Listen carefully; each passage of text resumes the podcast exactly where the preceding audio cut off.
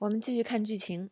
那么老白一来呢，就开始对小粉展开了嘲讽技能。那小粉问他：“你为什么要来？”老白说：“I was curious. Honestly, I never expect you to amount to much, but methamphetamine, I didn't picture that. There's a lot of money in it, huh?” 我只是好奇，说实话，我从来没有期望你能有什么成就。但是甲基安非他命，我可没想到。这个很赚钱是吧？那么这这个词呢，甲基安非他命其实就是我们口语中所说的冰毒。那么英文呢，口语中通常叫它 meth 或者 crystal meth。那么这部剧呢，对语言其实非常非常在意的。其实好剧都是这样的。那么大家呃回想一下，在这个 Hank 接受采访的时候，还有老白说话的时候，才会用 methamphetamine 这个它的这个真的是化学的这个全称。那么通常呢，在其他口语中或者是小小粉说话的时候，全都只说 Math 或者 crystal Math。那么这跟也跟一个是场景的正式与否，还有跟个人的受教育程度是有关的。所以这个剧呢，在这个语言的细节上照顾的非常周到。那么这一节呢，小易想教大家读这个甲基安非他命这个词。那么这个时候大家可能觉得，呃，这个词好难啊，是吧？那平时呢，这个可能也很很少用。那为什么要学它呢？其实我是想通过这个词呢，来给大家讲一下这个如何练习拼写，还有这个拼写它练习它的意义。首先呢，我们先来。学一遍啊，我们怎么来拼这个词？很多同学有这样一个习惯，就是看到一个很难的词，当时就放弃了，就根本就不想拼它，或者是根本就没有想过去读很多词啊。这个在我以前学习的时候，我也是经历过这样的时期的。遇到难词呢，首先自己就放弃了，就觉得呃这个不可能拼出来呀。那么第二个这个错误呢，就是觉得这个我不可能拼对呀，是吧？那有什么意义呢？我就不拼了。但是呢，啊，其实这个道理不是这样的。这个很多东西的理解啊，不可能一开始就百分之百。我们拼读啊也是一样，它的目的呢是练习我们对单词的这个拼写的能力，能让我们更好的去记住单词，而不是一定要每一次百分之百的把它拼读的时候就读对。好，我们先来看一下这个拼读的流程。首先呢，这个我们读的时候啊，要一个音节一个音节的读。比如说“甲基安维他命”这个词看起来很长，是吧？但我们把它放成一个一个音节的时候，它每一个音节其实还好，并没有看起来那么恐怖。那么，呃，读的时候呢，辅音肯定相对于好读了。那么，英文中的辅音呢，这个规律相对比较固定，肯定有一些啊特别特殊的。但是呢，很多时候这个我们都是啊可以知道它怎么读的。就拿这个单词来讲，这个 m 它就只有一种读音，就是嗯，是吧？那么 th 也是，不是就是 z 这个音。那么 ph 大家也知道了，ph 读什么呢？读。比如说我们平时那个 photo 是吧？照片就是读。好，那当你确定了这这些以后呢，我们再来看元音。很多同学觉得啊，那我如果不确定怎么办？哎，不确定也没事儿，我们先再往后看。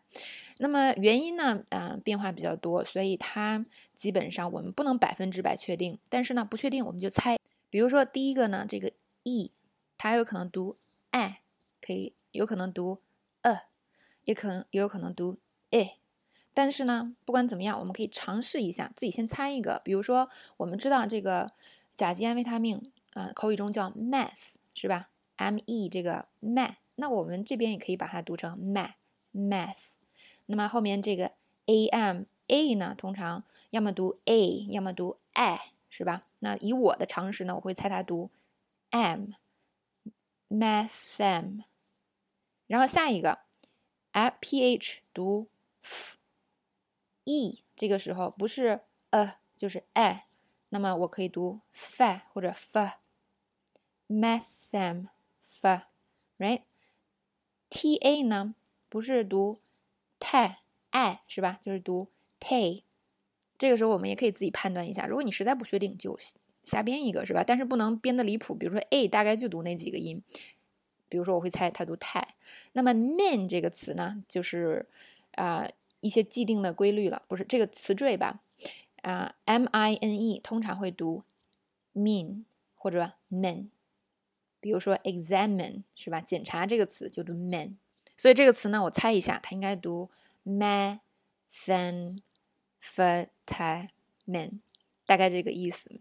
那么这个时候呢，呃，你有一些元音可能读的是不对的，但是无所谓，你已经尝试把它读一遍了。这个时候我们再对照发音，看看它到底应该怎么读。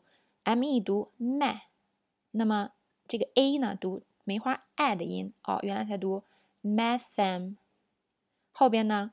那个 e 读也是小 a 的音，fa，a 读 a，fatamine，哎，这个时候我们再根据音标就可以把它读出来了，methamphetamine。好，那么第一次读这个词的时候肯定是有点困难的，这边呢大家不要焦虑，但是呢我们长期做这种练习会有一个特别特别好的好处啊，不止一个了啊，比如说呢。你肯定啊，拼读的时候就会变得越来越容易了。那么大家会说，哦，很多地方都不确定怎么办？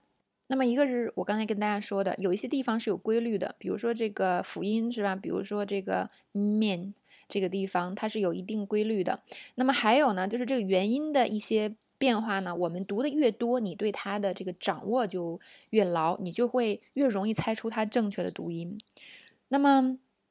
下一个呢，就是会慢慢的认识很多读音的规则，比如说 mean 这个东西，经常就会读这个音，那么你以后慢慢也会学到。